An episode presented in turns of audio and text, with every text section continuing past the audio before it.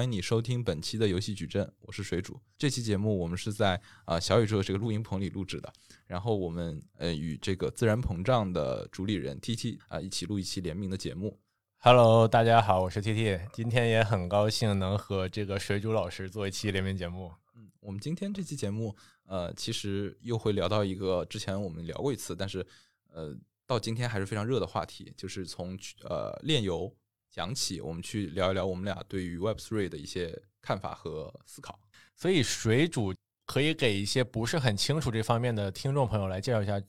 炼油是一个什么样的概念呢？嗯，炼油简单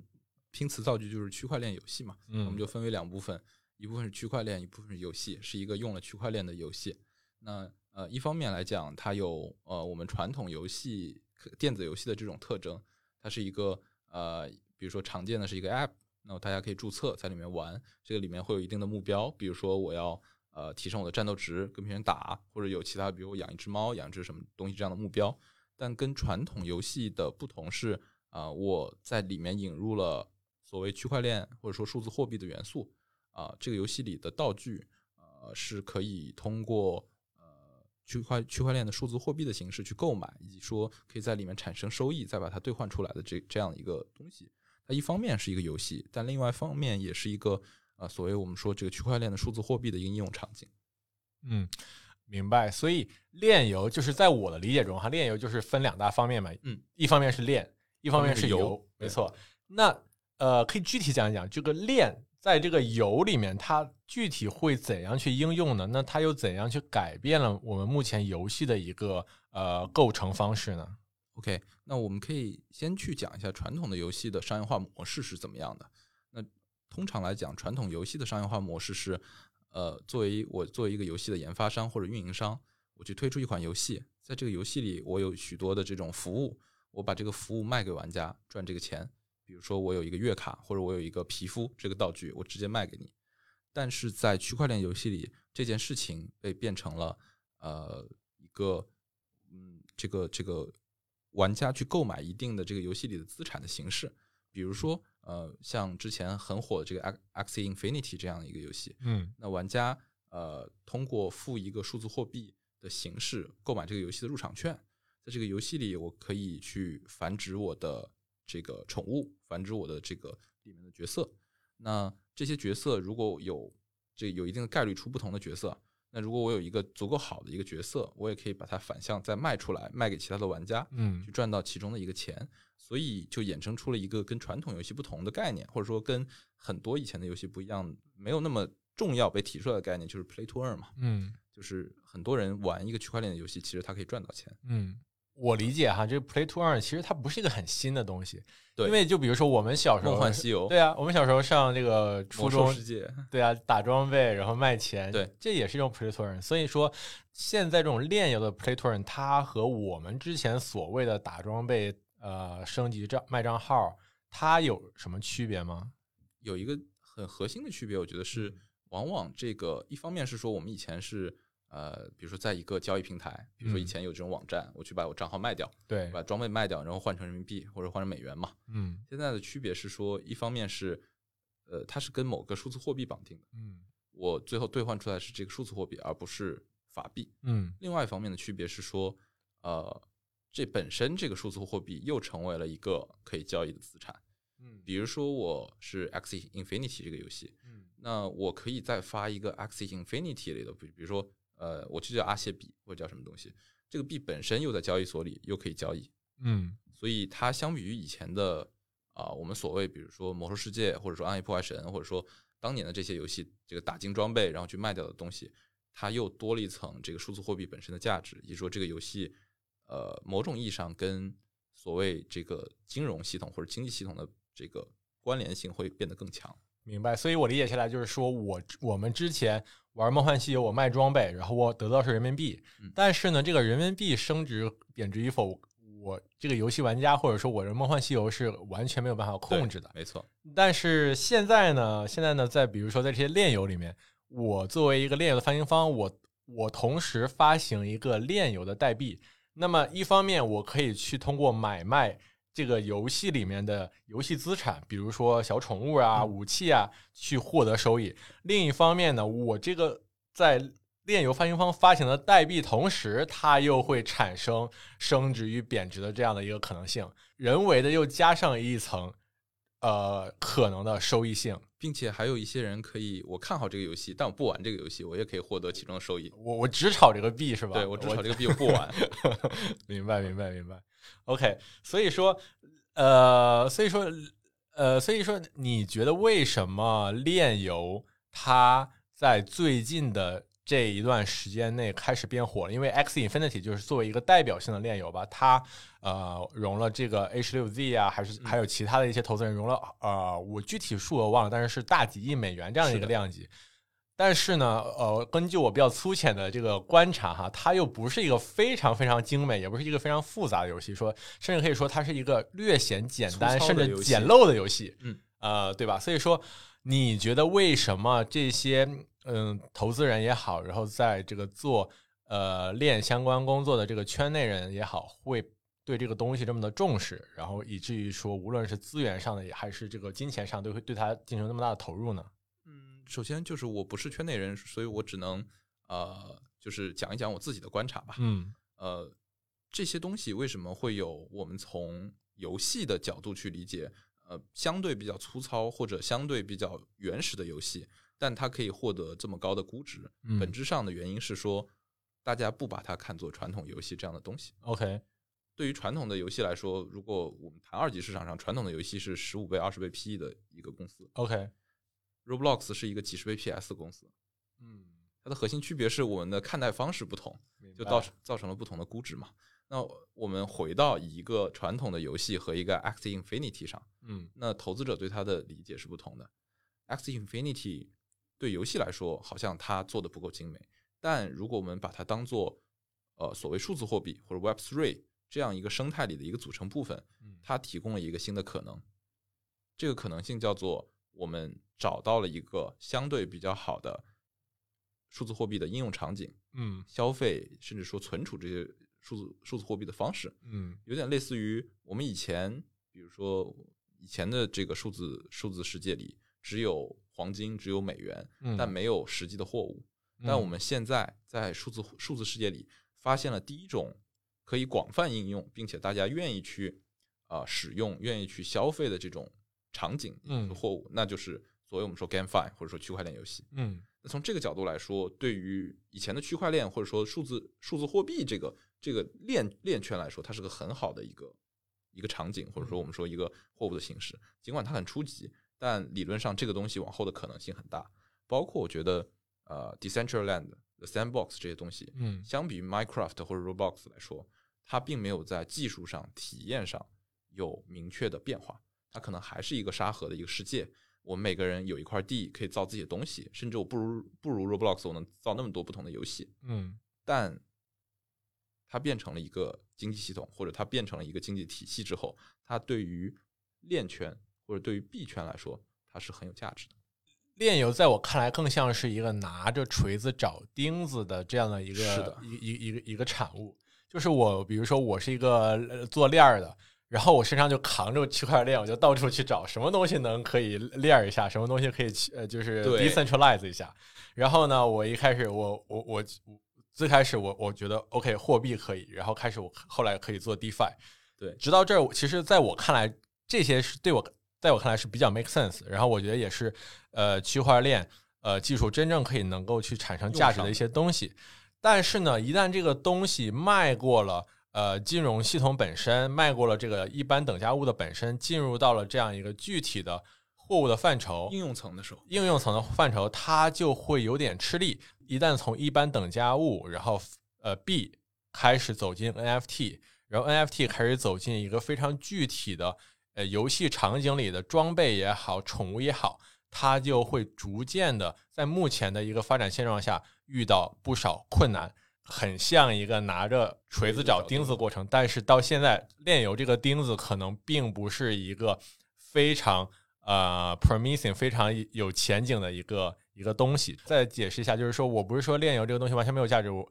我是觉得炼油这个东西至少它的价值需要去。由一很多其他的东西组成之后才会得到彰显。然后这些东西我一会儿也会详细的讲一下。对，但我觉得就是为什么，比如说呃 r c Infinity 这些东西能有呃相对比较高的估值，嗯。某种原因是，如果我们去找呃，我们以这个我们拿已经有了锤子去找钉子这件事情，嗯。那至少这些人是目前离找到钉子更近的人，或者说他们提供了一些可能性，这个可能性可能有百分之五、百分之十的可能，最后演变为可以持续的啊提供价值，嗯成为一个很重要的一个一个钉子。没错，但有百可能百分之九十的可能不是，但没关系，既然我愿意去相信这个事情终究会有钉子，那我先去投这些公司是没错的。我这就是我 A 十六 Z 的逻辑，我我我钱多，反正所以我我相信终究有钉子。一定会有钉子出现。呃，我们刚才聊就是说，现在是一个呃我们嗯做区块链的这种角度来看，它可能是一个会长成一个大树也好，小钉子。那么我们换一个视角，就是说，呃，炼油炼油嘛，左边是炼，右边是油。那么归根结底，它还是一个可以把它叫做是游戏。从传统做游戏的这个，无论是厂厂商也好呀，还是这些游戏从业者也好，那么他们对这个炼油，呃，普遍大概是一个什么样的看法呢？呃我觉得对传统的游戏厂商来说，呃，在炼油火的时候，非常多的人会去呃体验研究炼油。但目前来看，对传统的游戏厂商来说，并没有呃出现很明确的某个游戏厂商把自己未来的主要的产品变为区块链游戏的状态。我我我我昨天还是前天看那个任天堂有一个采访，然后我们不懂元宇宙，记者问说你们有什么进军元宇宙的计划？然后他说我们我们没搞明白，所以说暂时好像还没有这样的计划。所以说，就看我的理解，就是说游戏厂商他们的出发点其实还是这个游戏的可玩性和它的这个，对吧？就是说，嗯，从游戏的这个本质来出发，它要呃可游可戏这样的东西。对，或者我我我这么讲吧，就是嗯说，如果我们以我们作为一个做游戏内容、游戏产品的游戏研发商或者游戏公司的角度出发，嗯那我思考问题的呃传统上来说，我思考问题的角度其实是两个，一个是说呃我需要做一个怎么样的游戏的产品，它是什么样的玩法，什么嗯样的题材。啊、什么样的？我们目标是什么样的受众？嗯目标是我把这个产品做到足够好，当我发行的时候，有足够多的受众愿意去买这个游戏，对，或者说愿意玩这个游戏，在游戏里充钱，嗯这这是这个目标一，我需要不断的去迭代，不断去做的事儿。嗯第二点是说，当我有了这些用户之后，我通过什么样的方式变现？我通过什么样的方式赚取呃我应获得的这个游戏带来的利益？嗯那传统最早的游戏的变现方式是啊、我像电影票一样，我卖一个拷贝嗯啊、我花呃六十美元把这个游戏卖给你，你就玩儿没了。然后后来大家发现，我可以先卖完游戏，我再去卖 DLC，就是我我先卖你这个一张电影票，然后我再给你出个番外，你再付我二十美元，再付我二十美元。DLC 是什么？呃，拓展包哦，OK，可以简单理解就是。我先卖呃六十美元卖给你百分之七十的游戏内容，嗯你玩完了觉得这个游戏好，哦我再呃用三十美元把剩下的内容卖给你。OK，这是第二种付费模式。然后第三种付费模式就是所谓的我们开始变成免免费化的游戏开始时长付费，明白。那就是这个游戏本身你进去是不要钱的，但你每玩一个小时要交我两块钱。OK，啊再往后就变成了免费游戏，所以我们叫内购，叫叫呃呃 free to play 的游戏嘛。对，就是我免费玩这个游戏，但这个游戏里有皮肤，有别的东西，那这些东西你需要花钱买，嗯你爱买不买，你不买在游戏里可能体验不如别人。明白。那那这是再往后的形式。当然，这个过程中也有各种各样的这个分流或者支流了。就比如说，免费的内购游戏里有我去卖这个数值的，卖游戏的强度的，有去卖皮肤的，有卖各种东西的。嗯但 anyway，它就是一个我作为游戏公司，我把这个里面的商品一个一个切出来卖给玩家赚这个钱的方式。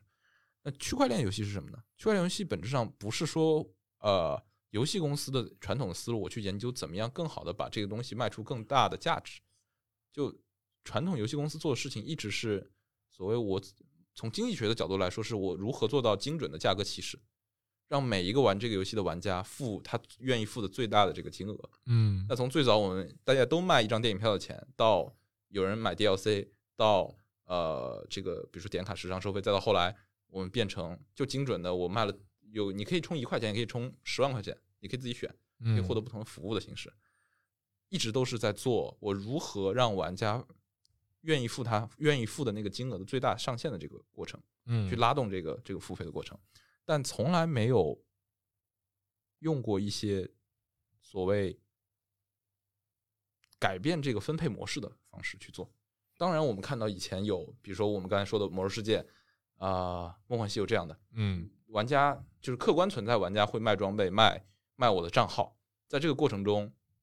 形成了一个所谓的就是玩家玩这个游戏赚钱，但商这个游戏研发商没有赚到这部分钱的模式，但它不是一个主流，也不是游戏研发商本身愿意做的一个事情。嗯但炼油某种意义上把它变成了一个平台的生态。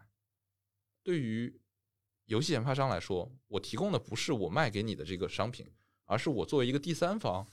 制造了这个平台。在这个过程中，呃，有愿意买这些道具、这些东西的人，有愿意卖的人。我做的所有事情是让我这个平台里面的交易金额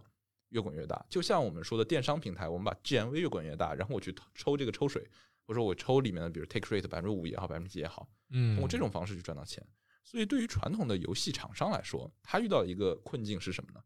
如果我要把我传统的已经做得很好或者能持续稳定运营的产品变成一个区块链游戏，嗯。那本质上是我原来赚到百分之八十、百分之一百的这个收入的钱变成了百分之五，对。那我肯定不愿意做。对，呃，所以这这是一个数学问题啊，呃，那有没有一种可能性，就是比如说我根据你说的这两种模式，它的平台模式的 GMV 乘以百分之五，结果会大于它之前的这种传统模式的百分之百，有没有这样一种可能性呢？理论上可能，对，就我们从数学上一定是可能的。对，但如果我是腾讯，嗯我是索尼来说，嗯我现在是一千亿，呃，我那某种意义上我不太相信我改为这个之后能变成十万亿、呃一万亿或者两万亿。嗯但如果我是一个中小游戏厂商，我我原来花两百万做了一个理论上，如果我正常是一个正常的游戏发行，只能赚到五百万的游戏，嗯。那我愿意把它改成这个，那有可能我的流水会变成两个亿，嗯。那我最后赚的是比这个五百万多的。嗯，所以说这样听上来就是说，对大厂商来说，他对他的这个呃炼油改造的这样的一个动力，和小厂商来相比，肯定是小厂商会更多一点，因为他们会更 Nothing to lose。这样的更会珍惜这样的弯道超车的这样一个机会。对，所以说我我根据你刚才这样的说法哈，就是它的一个其中的价值就在于它的这个用户的获取上，嗯它是会产生呃更容易获取用户，更容易获取用户嗯，然后更容易获取用户呢，对他来说，如果是他是一个传统厂商的话，其实其实他如果他已经比如说是一个大厂了，索尼啊、暴雪呀、他没有这些东西，他已经获取足够量的用户，他出一款新游戏的话，用户就会闻风而至，他就可以卖百分之百的钱。哎，对，所以说那所以说那那从这个这点来看，他确实的他的这样动力好像不是很足的样子。对，然后另外一方面，我我我还想强调一点吧，就是对于游戏玩家来说，它的目的性是不太同、不太一样的。嗯比如说，我们玩 Axie Infinity 的用户，嗯可能里面我我自己随便说的啊，可能有百分之九十的用户并不是喜欢玩这个游戏的内容而来玩这个游戏的。是这个菲律宾网络打工打工者。对，如果我的目的是 Play to Earn 的话，那跟游戏本身传统的游戏是不同的。传统游戏的目的是 Play for fun，嗯，不管我付钱不付钱，我的目的是玩了我开心，我喜欢玩这个过程而玩。嗯但对于区块链游戏来说，它的某种意义上，它的本质目的是 play to earn，对，或者说我的 play 这件事情本身要产生比我 play 花的时间跟成本加起来更多的这个价值，OK，那我才愿意 play。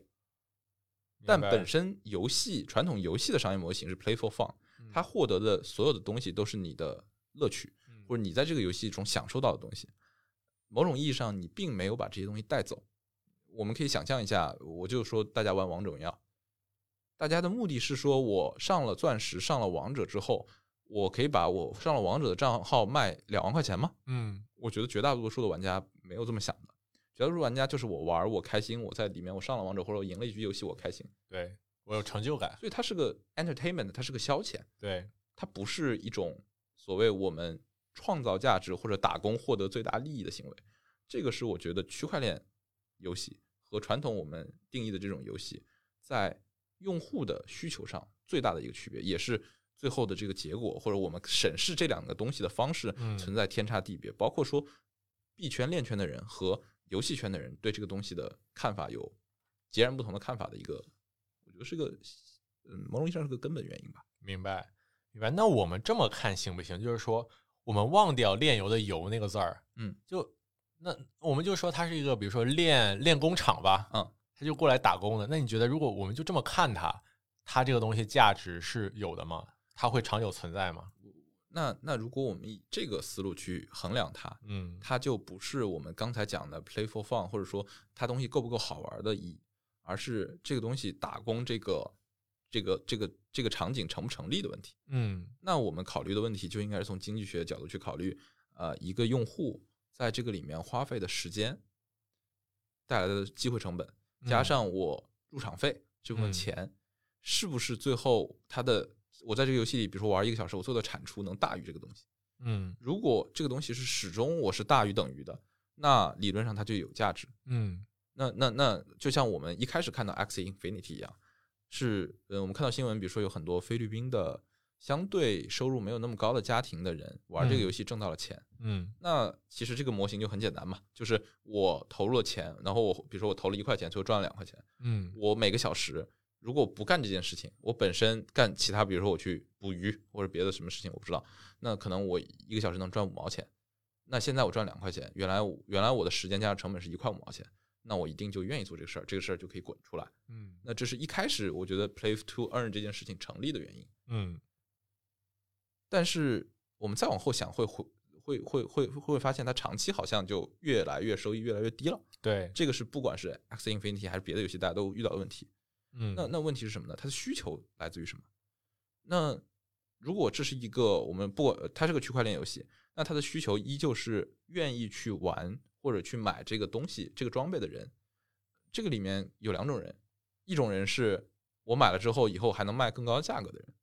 嗯那这个人我们先不考虑啊，就是这些人也是因为他能不断的提升价值而存在的。另一部分人是我愿意玩这个游戏的人，嗯对吧？因为这个东西我在这个游戏里有使用场景、使用价值的人。嗯但问题在于，在这这个后面这个就是这个实际的使用价值是建立在这个游戏的活跃程度和这个游戏的呃好玩程度好玩程度以及说这个游戏有多少人玩的基础上。嗯假设最后只有一个人玩，所有东西都没有价值。但这些区块链游戏我们看到的是，呃，它的 DAU 或者说它的这个活跃不是能持续稳定在五百万、一千万的情况的，而是很多游戏都是一开始大家蜂拥而至，然后发现这个东西越来越不挣钱，然后大家走了。嗯那如果是这样一个所谓我们说脉冲式或者怎么样的一个曲线的话，那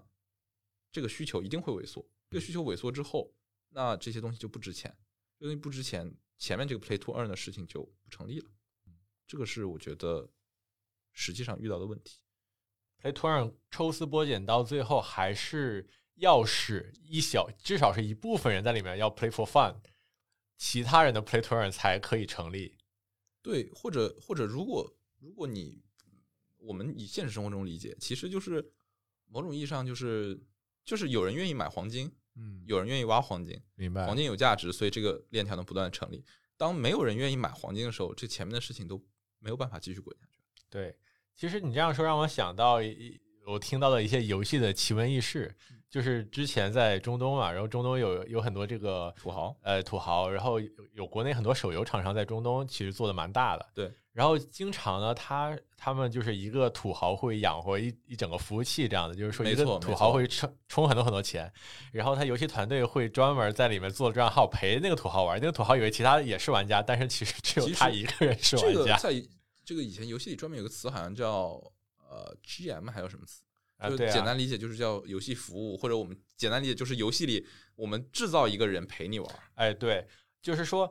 而且就是说，这个土豪升一级，那我这个人其实升两级，就是他从哎，这个人永远比我厉害，我还要去充更多的钱，就相当于他对，没错，对，所以说他在里面这个土豪呢，他在里面获得的东西是成就感，然后快乐对，，play for fun，对然后其他这整个服务器的人呢是 play to earn。是陪他玩的。没错，那么现在呢，所以就要看炼油它是在这个 balance 的这个区间找到哪一点，就是说有多少比例的人在里面是 play for fun，有多少比例的人是 play to earn。那么我们传统游戏，王者荣耀也好呀，然后单机游戏也好，可能百分之九十以上的人是 play for fun。对然后一些页游啊、手游，一些比较可能有一部分冷门的，可能对，只有可能百分之十的人是 play for fun，其他人是 play to earn。所以说，炼油其实要在这中间找到一个平 平衡衡点。平衡点来去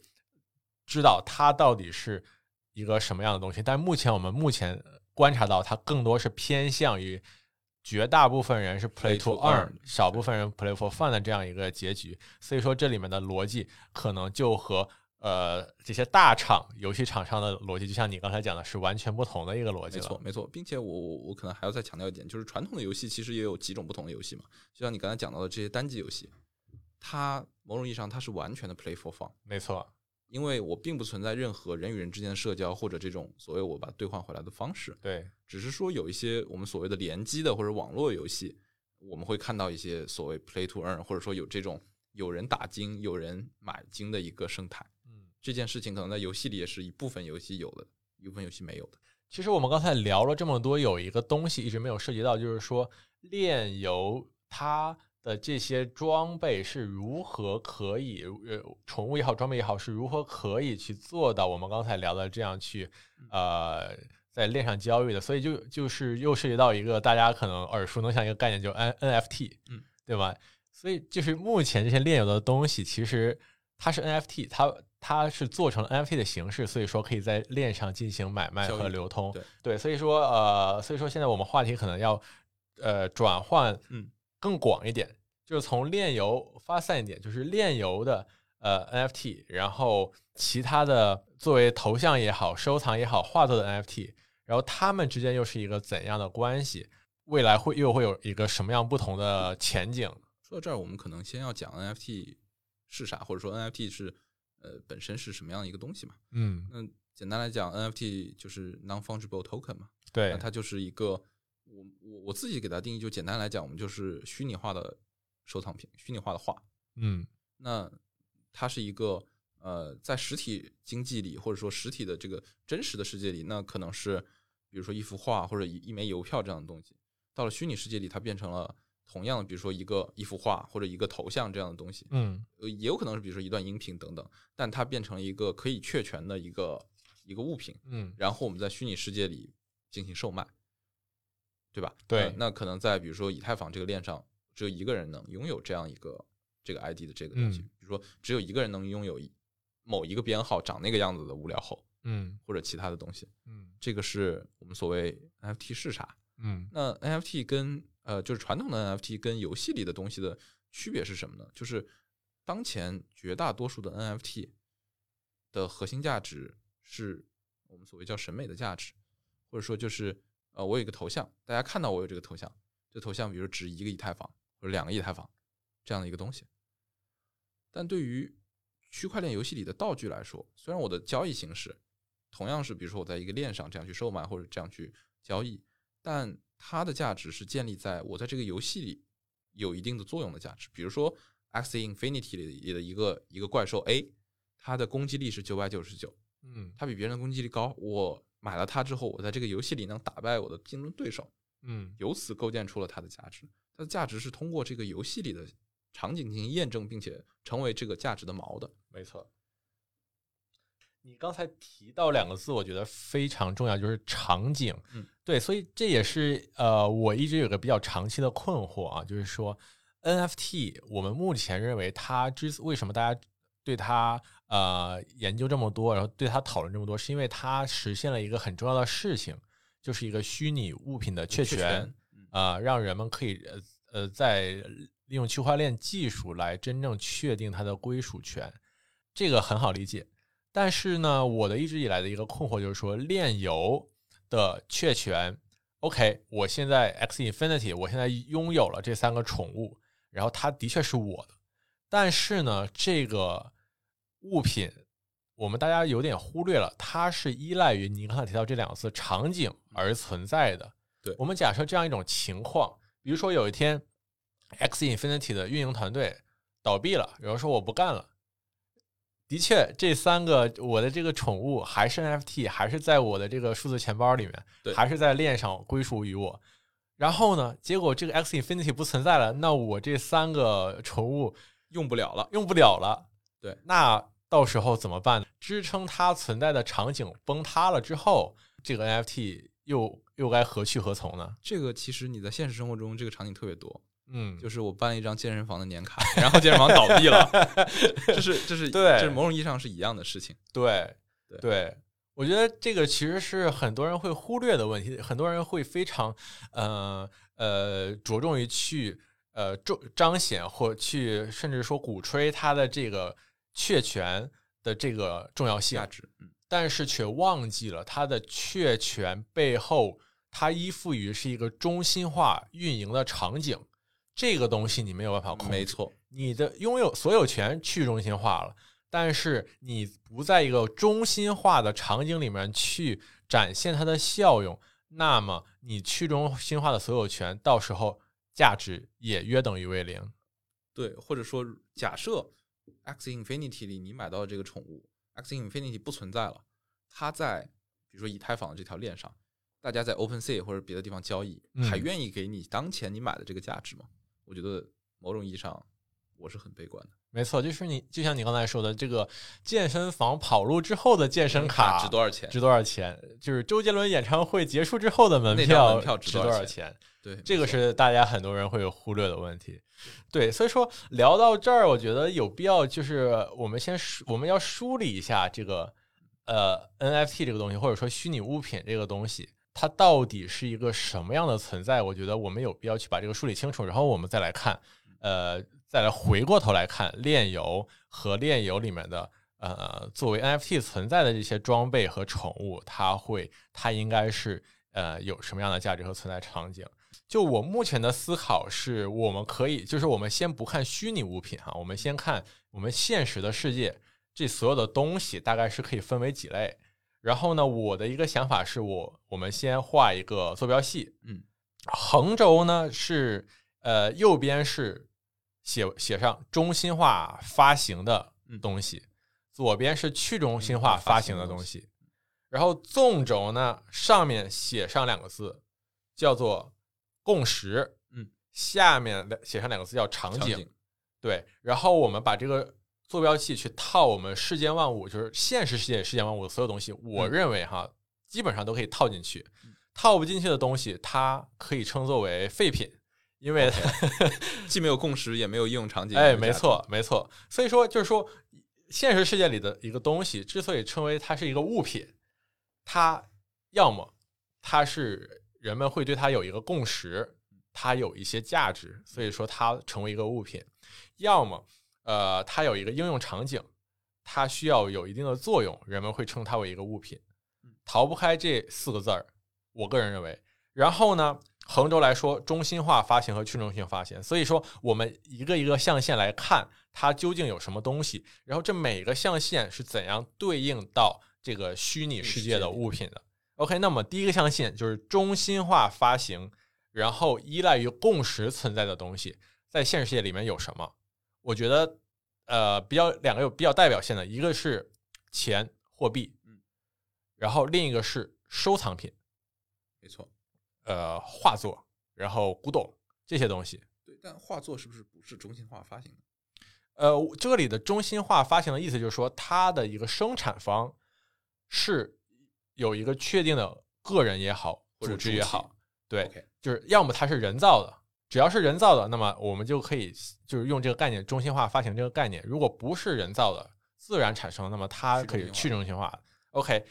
呃，钱和画它是依赖于共识存在的中心化发行的这样一个东西。没错，对，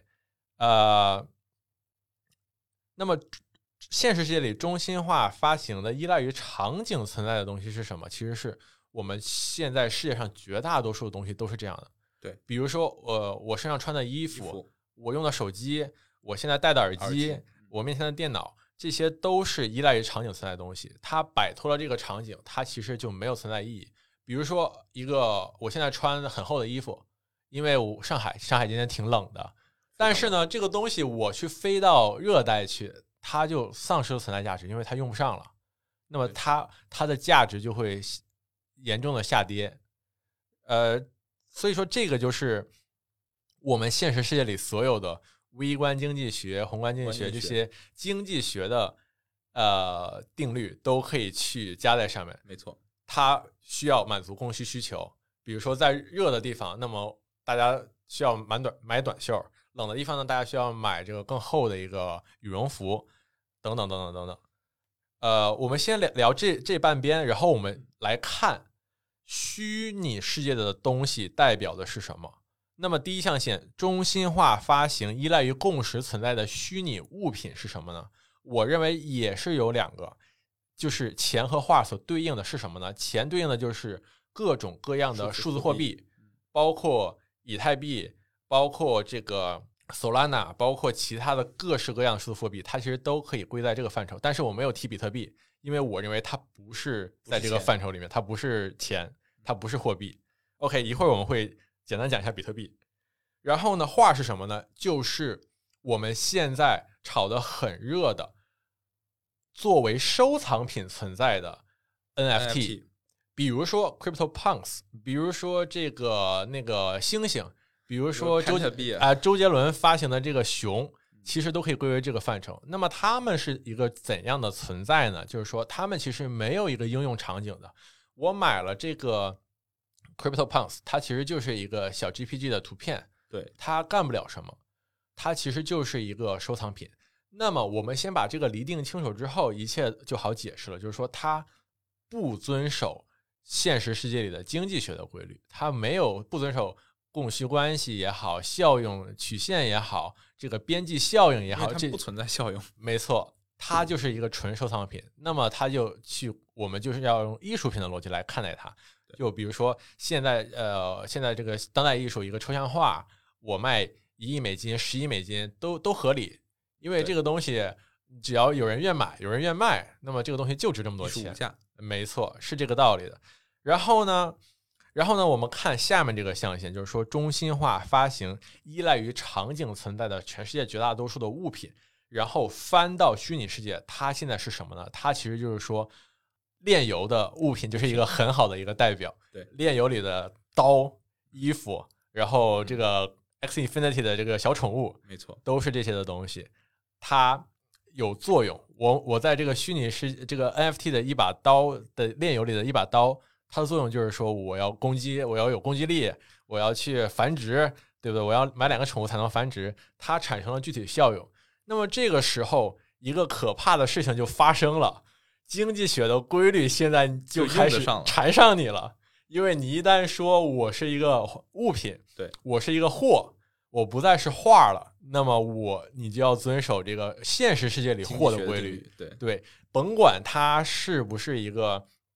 这个去中心化呃这个所有权的一个东西，只要它在虚拟世界里作为货来看待，就是包括我们之前的这个呃传统的网游卖装备，他们不是 NFT，但他们也需要遵循这样的规律。没错，因为比如说我攻击力高的刀，我就是卖的贵，没错，因为它更好用。那么现实世界里更锋利的刀，就是卖的要比不锋利的刀贵，没错，是就要遵循这样的逻辑。那么现在说到这儿，OK，那么现在 NFT 呃炼油里的 NFT 这些物品，那么它的一个极大的缺陷是什么？它所依赖于的场景非极度的单薄，并且不稳定。不稳定。我们现在现实世界里的物品，呃，依赖于的场景是什么呢？大家可能会忽视到，是我们的这个现实的世界和维持运行这个现实世界的自然规律，包括这个在我们这个低速状态下的这个牛顿三定律，高速状态下可能量子力学，不拉不拉不拉，然后维持我们现在这个世界在运转。所以说，我们各式各样的现实世界里的物品，产生了各种各样的作用。我们的我们的手机为什么能用呢？因为里面有很多科学的原理，然后我们人类发现了它们，利用了它们。但是呢，在虚拟世界里面，这些所有的原理都需要人为来构造。对，只有经济学原理天生存在。对，只有经济学原理没有呃，不需要不需要人为再构造一遍了。所以我们现在来看这个目前的我们虚拟世界的场景是怎样的呢？是一个一个呃。针对于炼油来说，是一个一个非常孤立的一个游戏，呃，独相对来说比较独立的游戏。对，比如说 X Infinity，它真的就只能在 X Infinity 里面玩这几个宠物。一旦我们刚才聊，它这个运营团队倒闭了、跑路了，怎么怎么着了，倒闭了，这个场景不复存在了之后，那么这三个，我我拥有这三个宠物就崩塌了。就相当于我们现实世界里，我的手机在什么时候归零呢？现实世界毁灭了，地球毁灭了，我的手机就归零了。那么，如果有一个呃呃，这个这个什么呃，手机可能不是一个很好的例子啊。就是说，比如说，就周杰伦的门票，门票，呃，这个我这个演唱会取消了，那我手里拿着的这张门票的价值就约等于零了。呃，我们说个很不太好的话，可能周杰伦抱恙了，对不对？对。就相当于，甚至说我退出歌坛了，我不唱了，那么我所有的这些东西就归零了，归零了。因为我购买的是周杰伦给我唱，在现场给我唱他有有一点可能性，他翻成画的逻辑。我是周杰伦二十年的歌迷，那么我收藏他了。我是 X Infinity 十年的玩玩友，我是第一个 X Infinity 里这个宠物的拥有者。嗯，所以它变成了一个古董。啊，但是呢，这样的情况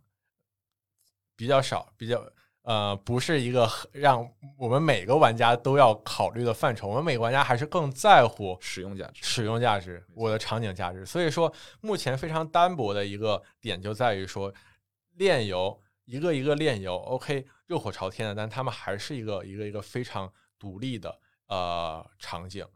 但是呢，反过来说，这里面。背后蕴藏着非常大的机会，就是说，这就又回到了一个之前人们在聊 Metaverse 的一个终极的一个愿景。嗯，我们要建造一个永续存在的、去中心化的，然后一直在自我演变演化的这样一个虚拟世界。嗯，那么在那个世界里面，这样的 NFT 的效用的货才会最大化的彰显价值。没错。但是此时悖论又来了，谁嗯有这个能力，在目前的地球上有这个能力去构建这样的一个非常庞大的虚拟世界？我能看到的，呃，有这个能力的组织寥寥无几。说白了，就是世界各大科技巨头。没错，不管是硬件、软件的科技巨头。对。那么好，那么我现在站在他们的角度来看这件事儿。我我做我 Facebook，我现在在搞呃这个 Horizon，然后我我 Nvidia 我搞 Omniverse，呃我可能腾讯在也也在搞什么，然后百度可能搞一个熙壤，熙壤也可以说出来，也可以算算这个对标吧，尝试算一个尝试。那么我搞我花这个全公司上下几烧了几千亿美元。几万人的日夜奔呃奋斗的勤劳的结晶，搞出这样一个非常牛逼的场景，来够能够去把这些货赋予价值。结果悖论来了，我凭什么要把你这些货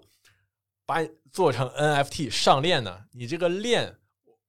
跟我这个场景有什么帮助呢？我为什么要给你做这件事情呢？没错，然后就这个东西可能。大家听到这个有点可能还是没有那么直观的理解，嗯，就或者我我我我以现在我们所谓 Web Web Web Two 或者说移动互联网的两种东西来举例，可能好理解。淘呃，这个淘宝卖的是现实世界里的货，嗯，这些货不是我的，我建建了一个平台，对，所以我我愿意接受最后的结果是商家把这个货通过我淘宝卖给卖给买家，然后我收百分之一、百分之二、百分之三，现在可能收百分之四的里面的钱变成我的收入。嗯，这个东西很合理。嗯，但如果它不是现实世界的物品，变成了虚拟世界的物品，那第一，这个物品某种意义上很多物品是我可以来提供给你的，嗯就像我们现在看到腾讯卖的游戏一样，嗯腾讯卖王者荣耀游戏，我不需要找另外一个人去给你做出来一套皮肤卖九十九块钱，我从里面抽五块钱。我的商业模式是我自己做出来王者荣耀里的皮肤，我卖给你九十九块钱，然后你付了这九十九块钱，几乎所有的钱都归我。那为什么一个科技巨头花了巨大的成本制造了一个我们所谓的 Metaverse，或者制造了一个这样的世界？这个里面拥有了大量的用户进驻在里面，需要去在里面去购买它的服务或者消费的时候，我不是自己给你提供，而是我把它变成一个去中心化的，或者说你们去做这件事儿呢？这个好像是个是个现在没有办法解决的一个悖论。但是呢，与此同时呢，我觉得还是有非常一个非常大的一个积极的点，我们可以去探讨的，就是说，在巨头缺乏动力去建造一个去中心化的这样的一个虚拟世界的呃背景下，会不会给一些后进者、小厂商提供弯道超车的机会？比如说我们现在看到的一些尝试，比如说 Decentral 呃 Decentraland、Sandbox，其实他们就是以这样的逻辑来进行一些尝试的。没错，就是说，OK，我可能没有 Facebook 那么大的动员能力去我什么东西我都自己公司里的人来造，那么我去提供这样的一个场景，然后我提供这样的工具，我通过去中心化的方式来去吸引很多很多的创作者加入进来我的生态，来共建一个这样的世界。没错，对，所以说这也是我一直在想的问题，就是说他这样的一个去 mobilize 非常多的人加入进来，然后会不会在一定程度上形成一个非常强大的力量去对抗现在的巨头呢？就像毛主席当年的这个这个这个农村包围城市的这种战略，它也许会人民产生战争人民战争，就是动员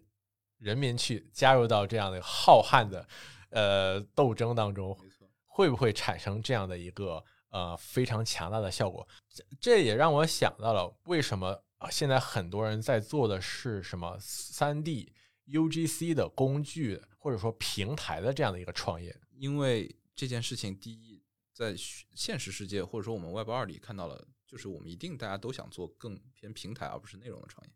嗯对吧？因为我做了这个东西，后面这些事情它就变成自己可以赚起来了。嗯而不需要我我费神了。第二点是说这件事好像在 Web 三里又存在做的可能了，嗯，因为我们刚才提到的这个问题，对于巨头来说，它某种意义上它有能力，但没有意愿去做一个这样的平台，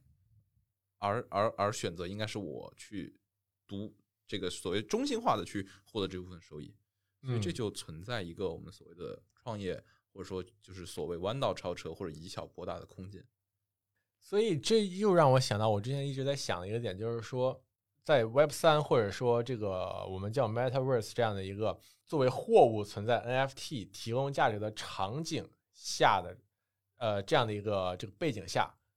其实协议很重要。什么叫协议呢？就是说怎么样让各个不同的做这样的场景的呃小团队、小个人、小公司去能够把他们的内容互联互通的这样一个协议没，错，呃，我觉得是很重要的。就比如说目前 NVIDIA 他们在推一个叫 USD 的东西，不是美元啊，是一个三 D 的文件的一个存储格式。格式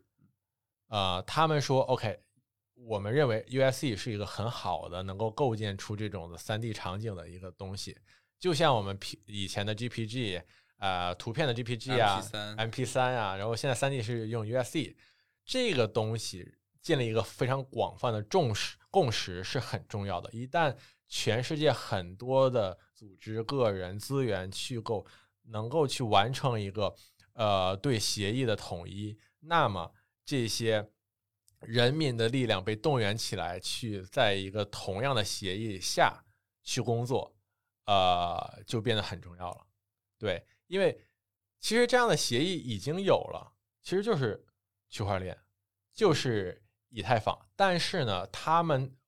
我们讲的这个以太币、以太坊是还是在钱和话的逻辑下形成了协议，没错，没有在货的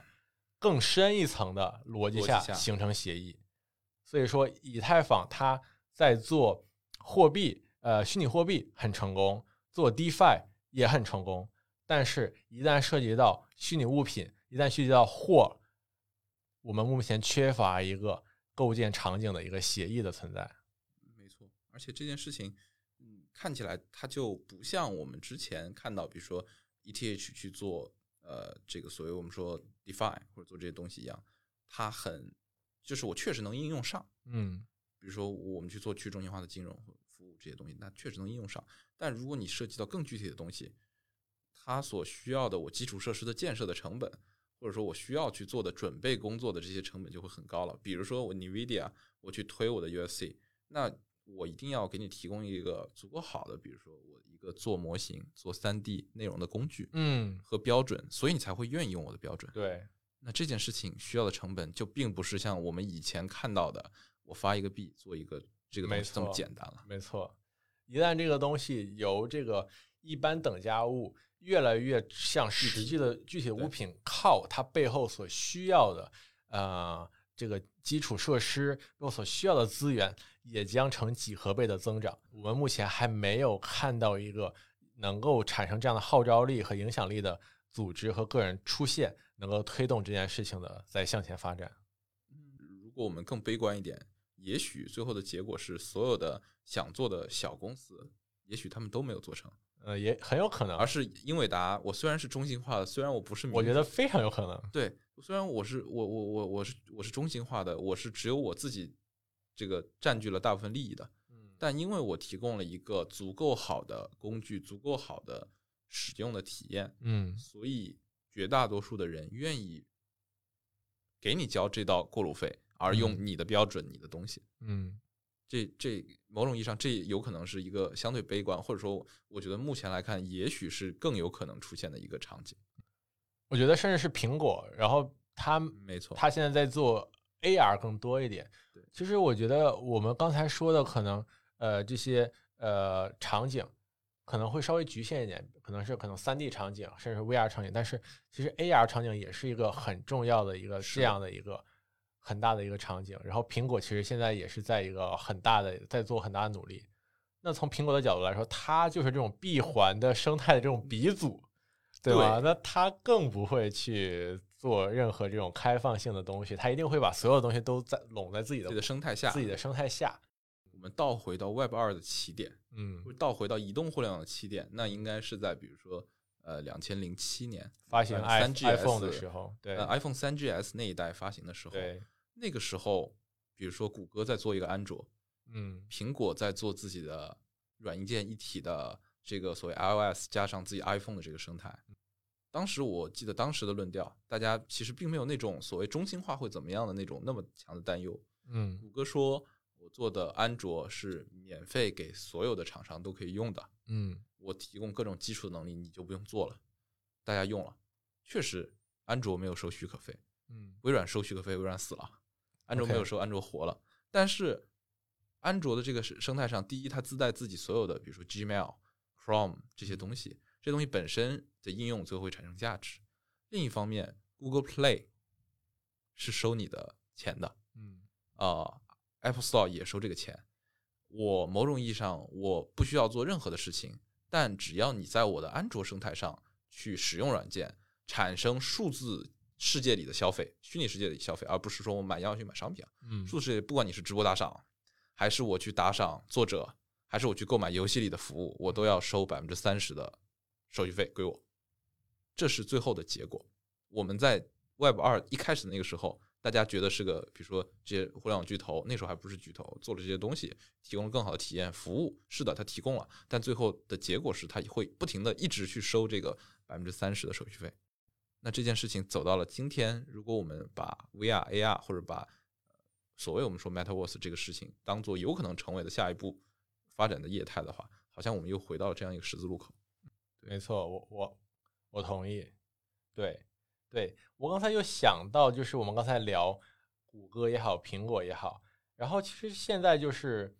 在 Web 二的这个世界里，它其实更多的是一种混合性的这样的一个一个一个所有权。这个怎么理解呢？就是比如说我们现在呃 NFT，我们刚才讲 NFT 分两种逻辑，一种是画，嗯，一种是货，嗯，那么这个这个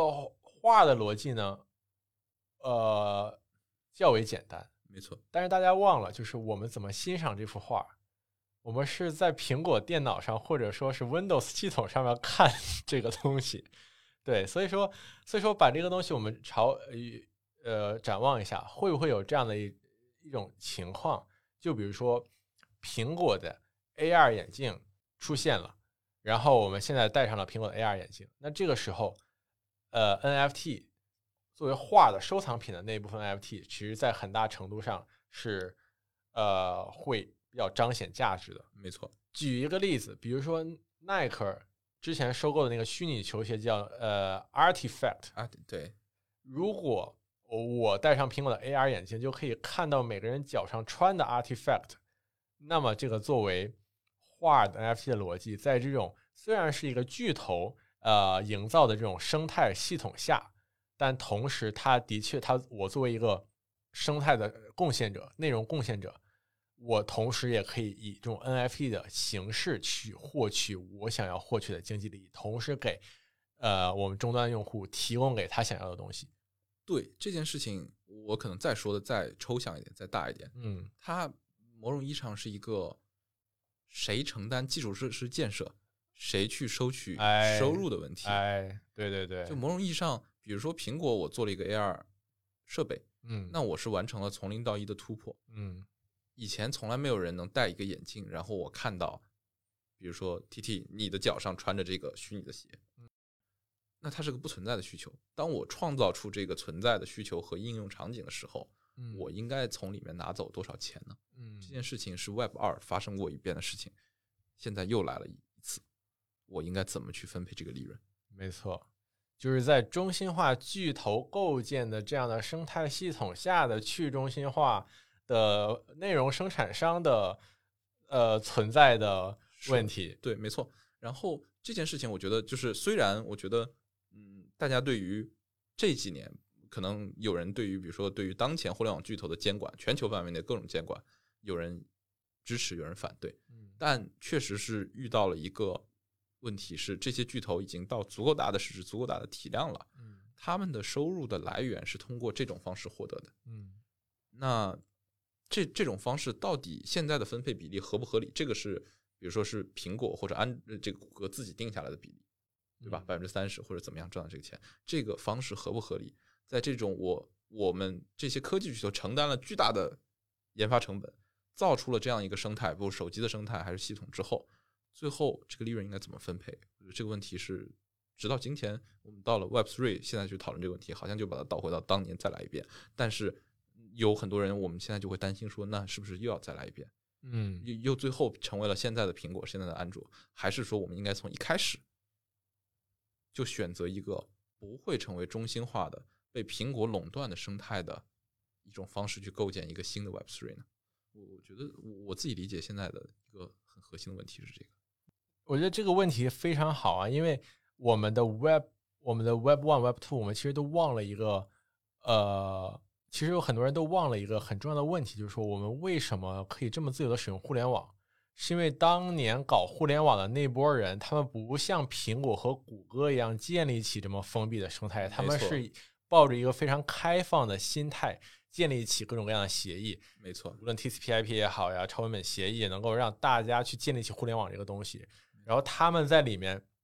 没有像苹果和谷歌像今天这样去收取百分之三十的苹果税，不是说你开一个网页我就要 收你三块钱，你对的，那对吧？所以说导致了互联网这么蓬勃的繁荣繁荣起来，然后每个人对他每个人没有感觉这个互联网是由哪个巨头在运行的，然后进入到 Web Web Web Two 的阶段，产生了苹果和呃各种各样的互联网巨头，然后利用他们封闭的生态来去收获取极大的经济利益。对，所以说就进从我们从现在这个 Web Two 进入到 Web Three 的状态下，呃，我们是否有可能再去构建一个像我们当年那样的一个理想主义者构建的 Web One 的那样的一个呃生态生态下呢？这是一个很好的问题。但是我们刚才讨论了很多很多这样一一些现实的阻碍，这样的一个呃巨头的巨大的惯性。他们所积累的技术也好，他们所积累的财富也好，导致了他们有这样巨大的惯性去进行一个又一个的技术突破，然后在呃在这样的一个基础上建立起一个又一个封闭的生态，无论是 VR 的呃世界也好，无论是 AR 的世界也好，我觉得这是两个很重要的问题。第一个重要的问题就是说，OK，我们下一代的操作系统，呃，VR 也好，AR 也好，其实在很大程度上。绝大程度上一定是某一个巨头、某几个巨头去构建出来，因为他们已经投入了千万甚至呃千亿、万亿这样的量级的呃资金进行研究。第二个问题就是说，那么我们有没有可能作为不是巨头的全世界剩下的所有的人，能够以什么样的办法去构建出当年 Web One 那样无私、共享、开放的？没有巨头收百分之三十税的这样的一个世界，那么这个世界现在有人就 claim 我区块链 Ethereum 我们在搞这样的事情，是的，但是终有一天 Ethereum 会和苹果的 AR 的生态系统进行一个强烈的碰撞。我就像我刚才讲的这样一个具体的例子，我耐耐克公司的 Artifact，你要让人家在你的 AR 眼镜里看到你这双鞋，你一定要。走苹果的 AR 眼镜的这样的一个路径，不像当年 Web One，然后大家全把这些全都无私贡贡献出来。那么到那个时候，我们这些呃基于区块链的 Web Three 的人，该和苹果这样的巨头进行一个怎样的对话？怎样去抗争？怎样去沟通呢？这是一个我觉得是一个很重要的问题。对，然后然后我这个我继续延伸一下吧。就这件事情，为什么苹果有这么强的一个影响力？嗯，比如说，假如我是小米的手机，其实我没有这个影响力，对吧？对吧？那区别是在于，对于小米来说，如果我在手机上展示这张图，我收你一毛钱，嗯，你会用华为 对，你你会用 vivo，没有人再会用小米的手机。是，但问题是，对于当前，比如说我们看到的安卓或者苹果的生态来说，你不可离开它。嗯。就是我现在收你的苹果税，你在上面装我的一个 app，然后你订个会员，我收你百分之三十，你没有办法逃离它。上一个想逃离它的是 Epic Games，Fortnite，我想逃离它，结果我直接给你下架。对，然后这些用户永远也没有办法下载到这个 app，在我的 iOS 上。对，所以它是一种有极强的垄断性的一个东西。嗯，并且我假如 ban 了你，没有任何人有一个替代的方式能解决这个问题。嗯。那那那往后 AR 的，或者说我我我们刚才讲的说，能不能看到这双鞋，在一个 AR 眼镜里这件事情，是不是最后也会是这样一个，我只能选择苹果而不能选择别人，或者说它有最终的议价权或者解释权的问题？嗯，对，这是一个很让人甚至有一些绝望的东西，就是说我们的现在的世界是越来越依赖于科技的呃发展而而而而存在的一个这样的世界。而科技的发展又不可避免的要依赖于各大科技巨头和去贡献力量、贡献力量这件事情。然后各大巨头之所以做这件事情，就是为了我要去获取我的经济利益，维持我的市值，给我的雇员发钱，我自己要增长，赚很多钱，作为一个股东，对吧？所以说，嗯，所以说，在这种。基本的科研方式还在一个非常中心化的阶段下，现阶现阶段的世界，那么其实是一个非常令人呃顾虑，甚至有一点点绝望的一个一个世界，就是有点赛博朋克的意味，就是大公司会越来越大的、越来越多的获取他他们的权利。所以说，现在政府有很多的这种反垄断的措施，但是我感觉还是治标不治本，因为。因为没有人像他一样有这样的生产力，没错，因为它是一个 winner take all 的一个过程，它是一个自然的规律，它是一个经济的规律。只要我，只要我成为了一代计算平台的这样的一个霸主，那么我就有这样的呃实力去进行去成为下一代计算平台的霸主。在这种层，在这个层级上，弯道超车的机会约等于零。我很难想象一个二零二。一年，二零二二年开的公司，它能够生产出一款比苹果更牛逼的手机，比苹果 AR 眼镜更牛逼的眼镜，在未来的三到五年之内。那么在这种情况下，我们现在所有聊的这种 Web Three 去中心化，呃，无可避免的，最后还是要栖身于一个中心化的巨头的计算平台之下。对，但但但我觉得就是好的点是抓住了两件事，嗯一件事是说抓住了所谓我们说真正在什么地方是有以小博大的机会的。嗯，那我们之前看到，比如去中心化，我我做了交易所，我做了 Define 这些东西，那对这个东西确实是可以运用啊、所谓这种相对简单的经济规律，而不用很复杂的应用层的东西，对去构建出一个足够大的一个市场的。对并且这个市场里，我们看到的是越来越多人进来，导致比特币、以太坊的价格节节攀升。